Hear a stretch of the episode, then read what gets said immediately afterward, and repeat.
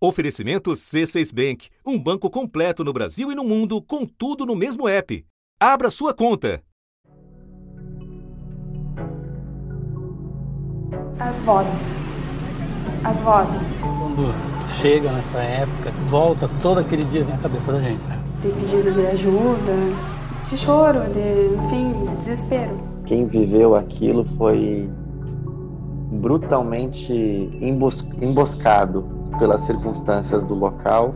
Tô pela metade de mim. Os pais que enxergaram os corpos dos seus filhos enfileirados e o corpo do meu filho era o primeiro dos rapazes, é, não tem medo de mais nada. Pela irresponsabilidade, pela ganância, pela crueldade e descaso com a vida e com a segurança. Tu saber que o nome do teu filho estava numa lista e que desculpa. Vozes que quebram. A impressão que eu tenho é que eu vou olhar para a rua e vou vou ver ela chegando. A gente sabe que o que foi perdido não vai voltar. Nunca, nunca vou superar isso. Ah, minha irmã vai voltar, não vai. A nossa luta é para não esquecer, principalmente dos nossos filhos, que são lembrados todos os dias. Para mim, isso não pode ficar impune. E que a justiça seja feita. É por amor a eles todos que a gente luta para que eles sejam justiçados. Uma luta prestes a completar nove anos desde a noite que silenciou tantos para sempre. Pavor na madrugada de domingo. O desespero de quem tentava retirar as pessoas de dentro da boate. Enquanto bombeiros lutavam para apagar o fogo, voluntários quebravam as paredes com picaretas e machados para permitir que a fumaça saísse. A multidão ajudava como podia. No chão, um homem tentava reanimar uma vítima com massagem cardíaca. Ambulâncias levavam os feridos para seis hospitais da cidade. Em frente à boate, as pessoas andavam de um lado para o outro, desnorteadas, procurando parentes e amigos. Só quem tava ali, viu? Filme de terror. 27 de janeiro de 2013. Um incêndio na Boate Kiss mata 242 jovens, a maioria estudantes universitários, e deixa outros 636 feridos, em Santa Maria, interior do Rio Grande do Sul. Mais de mil jovens aglomerados enquanto assistiam a um show com pirotecnia num recinto de teto baixo forrado de espuma, janelas vedadas e uma única porta de saída. As vítimas morreram pela inalação do cianeto, morreram queimadas e morreram pisoteadas. Né? E, e, e, é uma tragédia que não acaba na semana seguinte, não acaba uh, no momento seguinte. Este é o repórter da Globo, Marcelo Canelas, no episódio de número 29 do podcast Isso é Fantástico. Criado em Santa Maria, ele conhece bem a realidade de um lugar que nunca mais foi o mesmo. Nós estamos falando de uma cidade de 280 mil habitantes. Foram 242 mortos. Então existe praticamente uma pessoa para cada mil habitantes. É, é, praticamente impossível que você não conheça, ou não, pelo menos tenha alguma referência de alguém que tenha morrido Santa lá. Maria é uma cidade universitária. Só a Universidade Federal tem 30 mil alunos. Só a Universidade Federal tem 5 mil professores e funcionários. Tem outras sete instituições de ensino superior. E o que a gente percebeu, tristemente se deu conta, tragicamente se deu conta, é de que eles estavam expostos a uma situação uh, absolutamente perversa e, e, e a, a, responsabilidade uh, sobre isso é, é cobrada pelos pais. A grande cobrança dos pais é isso. Nós entregamos os nossos filhos para que eles estudassem em Santa Maria e eles voltaram mortos. De quem é a responsabilidade? Espera-se que agora a justiça finalmente ofereça uma resposta. Esta semana, o Brasil vai começar a acompanhar um dos julgamentos mais aguardados dos últimos anos. No Banco dos Réus, os acusados pelas mortes de 242 vítimas, a maioria jovens universitários, no incêndio da Boate Kiss em 2013. O Tribunal do Júri vai decidir o destino dos donos da boate, do músico e do produtor cultural denunciados pelo Ministério Público.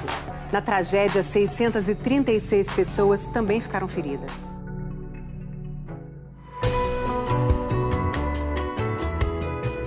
da redação do G1. Eu sou Renata Loprete e o assunto hoje é o julgamento da Boate Kiss. O longo e acidentado caminho que levou às acusações contra quatro réus e as feridas ainda abertas na vida de centenas de pessoas marcadas por uma tragédia como nenhuma outra. É sobre isso a minha conversa com a jornalista Daniela Bex, autora do livro Todo Dia, a Mesma Noite A História Não Contada da Boate Kiss, da editora Intrínseca. Quarta-feira, 1 de dezembro. Daniela, ao longo desses quase nove anos, muitas pessoas foram apontadas como envolvidas no incêndio da Boate Kiss. No entanto, só quatro estão agora no banco dos réus. Por que apenas essas quatro e por que só agora, Daniela? Então, essa é uma grande questão e é um grande motivo de revolta para as famílias. Na verdade, o inquérito da Polícia Civil que apurou e investigou as causas do incêndio, todas as pessoas ligadas à prefeitura, secretarias municipais, inclusive o prefeito de Santa Maria à época, todas elas foram retiradas da denúncia. Só sobraram os quatro réus, duas pessoas ligadas a KIS que foram denunciadas por informação falsa e dois bombeiros também denunciados é, é, por falta de documentos, enfim, por falta de processual. Em quase nove anos, as investigações levaram ao indiciamento de 28 pessoas, mas o Ministério Público denunciou apenas quatro réus. Os dois sócios da boate, Elisandro Spor, conhecido como Kiko, e Mauro Hoffman, e o músico Marcelo de Jesus dos Santos, além de Luciano Bonilha, produtor da banda. Eles vão ser julgados por homicídio simples com dolo eventual de 242 vítimas e tentativa de homicídio de outras 636 pessoas. Mas o que é mais impressionante é o fato que, se não fosse a luta dessas famílias que abandonaram o luto, não tiveram nem tempo para de luto, para exatamente iniciar essa luta, nem esse julgamento nós teríamos. A defesa pediu que fosse descaracterizado o, o dolo eventual. Né? Num determinado momento, o Tribunal de Justiça do Rio Grande do Sul, atendendo ao pedido da defesa, desqualificou o Tribunal do Júri né, e transformou em crime culposo. O Ministério Público recorreu. O Superior Tribunal de Justiça acatou o pedido do Ministério Público e mandou que fosse feito novamente o Tribunal do Júri. Deve ser o maior julgamento do Rio Grande do Sul. A expectativa é de que em duas semanas mais de 20 pessoas sejam ouvidas, entre sobreviventes, testemunhas do incêndio da Boate Kiss, além dos quatro réus. O processo tem 19 mil páginas. Sete jurados vão compor o júri que vai definir o destino dos acusados. Esse julgamento é fruto do esforço dessas famílias que há quase nove anos vêm lutando para que esse crime não fique impune, né? para que a gente consiga colocar um fim à cultura de impunidade que, infelizmente, ainda ainda está tão presente no nosso país. Daniela, essa grande discrepância entre o número de pessoas apontado pela polícia ao final do inquérito e o número de pessoas no banco dos réus aconteceu na hora de o Ministério Público oferecer a denúncia a respeito do caso.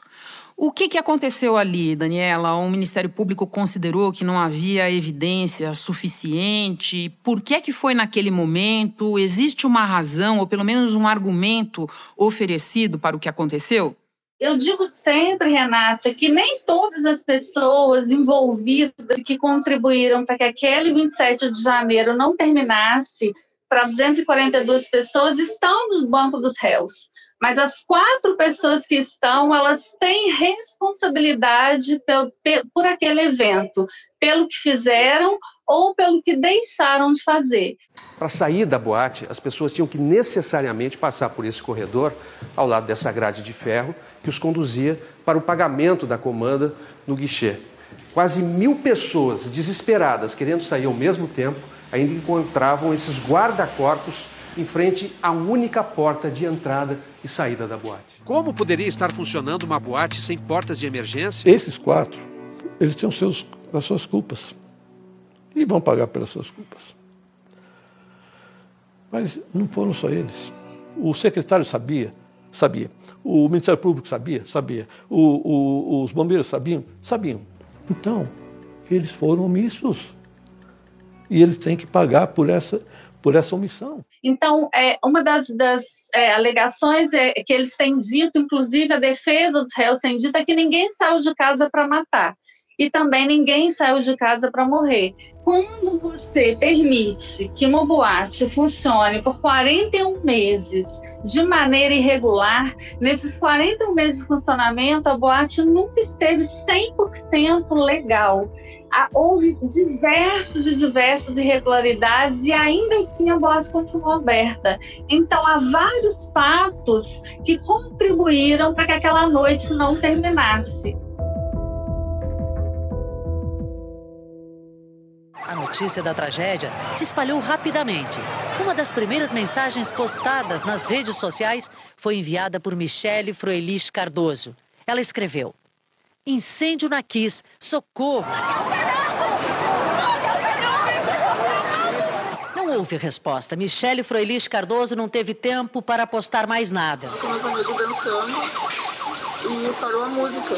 Fogo eu não vi, só aquela fumaça preta que não chegava nada. As pessoas gritando socorro, me ajuda. Aí o pessoal começou um por cima do outro. Aí eu lembro que me prensaram contra a parede. Aí eu caí caí, caiu um guri junto. Era o início de uma das maiores tragédias do país. Então, eu volto a dizer: as quatro pessoas que estão hoje sentadas no banco dos réus, num júri popular, que aliás é uma outra briga que as famílias tiveram, porque senão eles seriam denunciados por homicídio é, culposo e não por dolo, né? Eles não iriam ao júri popular se não fosse essa luta, toda a mobilização da BTSM os quatro que estão lá têm responsabilidade. A VTCM é a Associação das Vítimas e Familiares de Santa Maria. Todos os diretores da VTCM, que são os pais e mães, né, lutaram muito para conseguir fazer com que esse júri popular acontecesse. Eu digo sempre, vingança não é justiça, e não é isso que os pais estão procurando. Eles querem responsabilização, exatamente para que uma coisa dessa, dessa natureza nunca mais volte a acontecer no nosso país. Me espera um instante que eu retomo já já a conversa com a Daniela Arbex. Com o C6 Bank, você está no topo da experiência que um banco pode te oferecer. Você tem tudo para sua vida financeira no mesmo app, no Brasil e no mundo todo a primeira conta global do país e atendimento personalizado, além de uma plataforma de investimentos em real e dólar com produtos exclusivos oferecidos pelo C6 em parceria com o JP Morgan Asset Management. Quer aproveitar hoje o que os outros bancos só vão oferecer amanhã? Conheça o C6 Bank. Tá esperando o quê? C6 Bank. Daniela, você conheceu e ouviu muitos familiares de vítimas da Boate Kiss. Você pode nos contar quais são as consequências para essas pessoas dessa espera que parece nunca terminar por alguma responsabilização? É como se, se esses meninos e meninas morressem assim, todos os dias. O que eu percebo, a falta de justiça, ela dói tanto quanto a morte. E o que eu percebo nessas famílias com as quais eu mantenho contato permanente até hoje, faço parte de um grupo de apoio aos familiares, é um adoecimento permanente. Falta de saída de emergência, falta de percepção de risco de fazer um show pirotécnico, o material que realmente não estava adequado, extintor de uh, de incêndio que não funcionou, não tinha alarme de incêndio, não tinha iluminação de emergência e sinalização que conduzisse as pessoas para o caminho certo. Se tivesse alguém avisado que era um incêndio pelo microfone, a gente teria reagido de outra forma. A chama era por cima, acho que do forro, eu acredito, bem pequenininha. Daí ele tentou apagar e, e se tivesse funcionando, teria apagado. A fumaça queimava, ela parecia um vapor de panela é revoltante, é revoltante. É, é uma revolta de pensar que, tipo, uh, por que, que a minha irmã não saiu junto comigo? A morte do filho né, é algo é, é doloroso, é terrível. E quando acontece assim, tu perder um filho e se tratando assim de um tipo de morte que é um homicídio, é muito mais doloroso. A gente tem como dar um rumo digno para essa história no sentido de exigir que a justiça seja feita para que isso nunca mais aconteça de novo e ninguém tenha que estar no lugar que eu estou falando isso daqui de novo, pedindo por solidariedade, pedindo por empatia e pedindo por humanidade. Para você ter ideia, todos os três diretores que vêm ao longo desses últimos nove anos trabalhando, abriram de novo, eu digo, mão do seu luto, exatamente para honrar a memória desses filhos e fazer com que houvesse algum tipo de justiça, todos eles estão adoecidos. Por exemplo, os três diretores que fizeram parte, eu acho que foram as grandes pessoas que lutaram para que esse julgamento acontecesse, todos os três tiveram eventos graves de saúde. É, o, o, o, antigo presidente da VTSM infartou, ele não vai poder comparecer ao julgamento.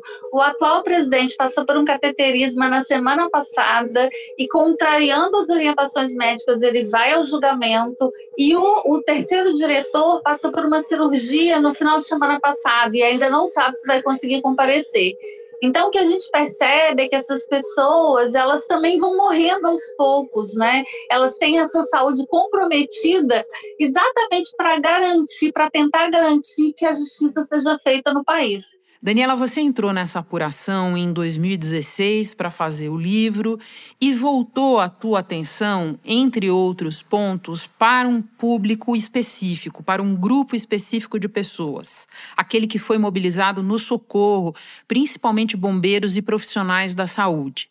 O que aconteceu com essas pessoas? O que mais te impressionou ao ouvi-las? Então, a minha grande preocupação, Renata, quando eu fui investigar essa história, era que tipo de contribuição eu poderia dar, já que essa é uma das, uma das histórias mais contadas e mais cobertas, né? Se a gente colocar Botkiss no Google, a gente tem mais de um milhão de respostas.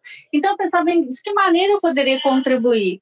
E aí eu percebi que a gente tinha uma história não contada, quando eu comecei a entrevistar os profissionais da área da saúde. Uma das coisas que mais me impressionou foi o fato é, de, eu ter descoberto que esses profissionais da área da saúde nunca tinham falado sobre o que vivenciaram naquela madrugada e nos dias posteriores.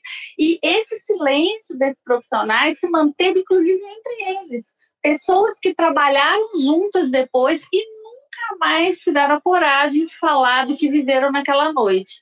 Então, eu encontrei pessoas que abandonaram a emergência a partir daquela experiência, não voltaram mais a dar plantão na emergência, pessoas com estresse pós-traumático altíssimo, com afastamento do trabalho, tempos depois. E em relação aos bombeiros, o que eu percebi é que eles também foram vítimas. E eles como eles ficaram muito acuados durante é, é, o pós, a pós-ocorrência, eles nunca quiseram dar entrevista. Então, quando eu consegui falar com a coordenação dos bombeiros, eu fui perceber que eles foram vítimas do próprio Estado, que não estruturou a corporação de maneira adequada para que eles pudessem dar uma resposta à altura do tamanho daquele evento. Nunca se viu tanta dor no cemitério municipal de Santa Maria. É o silêncio de, de, de uma cidade com 300 mil habitantes em completo silêncio. Não ouve-se rádio, não ouve-se músicas, sabe? É, em cada canto a gente vê uma cena de dor. E a gente só tem a lamentar. Então, eles não tinham cilindros de oxigênio em quantidade necessária, eles não tinham equipe em quantidade necessária, então eles também se tornaram vítimas de todo aquele evento. E isso foi uma das descobertas que a gente pode trazer é, no livro reportagem. Daniela, você é de Minas Gerais e para fazer esse trabalho você teve que fazer uma imersão num outro mundo no Rio Grande do Sul, numa cidade específica, que é Santa Maria, uma cidade universitária, são quase 40 mil estudantes universitários, se você contar a federal e as outras escolas, enfim, um universo muito particular. Eu quero te terminar te perguntando não mais sobre o impacto nas pessoas, mas sobre o impacto na cidade. Como é que a tragédia da Boate Kiss evoluiu em Santa Maria ao longo do tempo? O impacto foi tão grande, tão grande, que a cidade também resolveu fazer silêncio sobre o que aconteceu é, inclusive culpando os pais pelos problemas econômicos que Santa Maria passou a ter eventualmente após a ocorrência do incêndio. Então, o que eu percebo é que Santa Maria é uma cidade dividida entre as vítimas, pessoas que perderam seus amores, alguém dentro desse local, e aquelas que não perderam ninguém e que querem que essa história é, é, ela seja esquecida. O fardo de Sérgio é brigar por justiça. Consertar carros ajuda a ocupar a cabeça, mas a pergunta de um cliente o tirou do sério. Onde é que nós queríamos chegar com isso? Eu disse sim, se tivesse um filho, se tivesse perdido um filho, tu ia saber. Ao mesmo tempo que você não quer justiça, você não pode dizer que eu não posso procurar. Sou um cidadão, não pago minhas contas, não devo nada a ninguém, então eu vou cobrar justiça. Agora, eu sempre digo que esquecer é negar a história, isso é impossível. Nenhum pai vai querer que a memória do seu filho seja esquecida. Então, o que eu percebo às vezes é uma certa hostilidade com essas famílias que até hoje estão lutando que mantém uma tenda da vigília todas as semanas no meio da praça da cidade, exatamente para dizer: nós estamos aqui e continuaremos lutando pela memória dos nossos filhos. Até porque, Daniela, como você nos lembra desde o início do episódio, a responsabilização, que é uma parte fundamental, ainda não aconteceu. Eu não resisto a te fazer uma última pergunta, porque você sabe muito sobre isso. Nós estamos falando das famílias, é preciso lembrar que muitas das famílias não moram lá, porque Santa Maria sempre atraiu alunos de outros locais, e muitas famílias moravam, mas não moram mais lá. Esses pais continuam ligados de alguma maneira à cidade? Tem um termo que eu aprendi recentemente que se chama de estoca, que é quando você arranca a árvore, a, a, o tronco da árvore e depois vai lá e arranca a raiz. Eu costumo chamar o que esses pais vivem de estoca humana, que é eles serem retirados do seu lugar, do local onde eles se sentiam enraizados, do local onde eles se identificavam. Eles não se identificam mais com aquele lugar. Então, também está havendo um movimento de saída de Santa Maria. O próprio Sérgio, que era o presidente da VTSM, hoje está morando em Santa Catarina, ele não aguentou mais continuar nesse lugar. Então, o que a gente percebe é isso: essas pessoas foram arrancadas com a raiz e tudo. Esse movimento, então, que eu falo de destoca humana, me impressiona muito a gente ver que eles foram expulsos da cidade, ou que eles nasceram, ou que eles escolheram morar por uma tragédia, e exatamente pela é, é, impunidade que esse caso vem sendo tratado até hoje no país. Daniela, muito obrigada por compartilhar conosco a tua apuração, a tua experiência e principalmente por encontrar um tempinho para conversar com o assunto a caminho do Rio Grande do Sul, onde você vai acompanhar o julgamento. Muito obrigada e bom trabalho para você. Eu que agradeço, Renata. Eu acho que é isso. A gente precisa continuar falando dessa história, porque a gente tem que lembrar que é impossível esquecer. Obrigada pela oportunidade. Um beijo. Vou pegar o avião. Um beijo. Bom voo. Este foi o assunto podcast diário disponível no G1, no Globoplay ou na sua plataforma de áudio preferida. Vale a pena seguir o podcast na Amazon ou no Spotify, assinar no Apple Podcasts, se inscrever no Google Podcasts ou no Castbox e favoritar na Deezer. Assim você recebe uma notificação sempre que tiver novo episódio. Eu sou Renata Loprete e fico por aqui. Até o próximo assunto.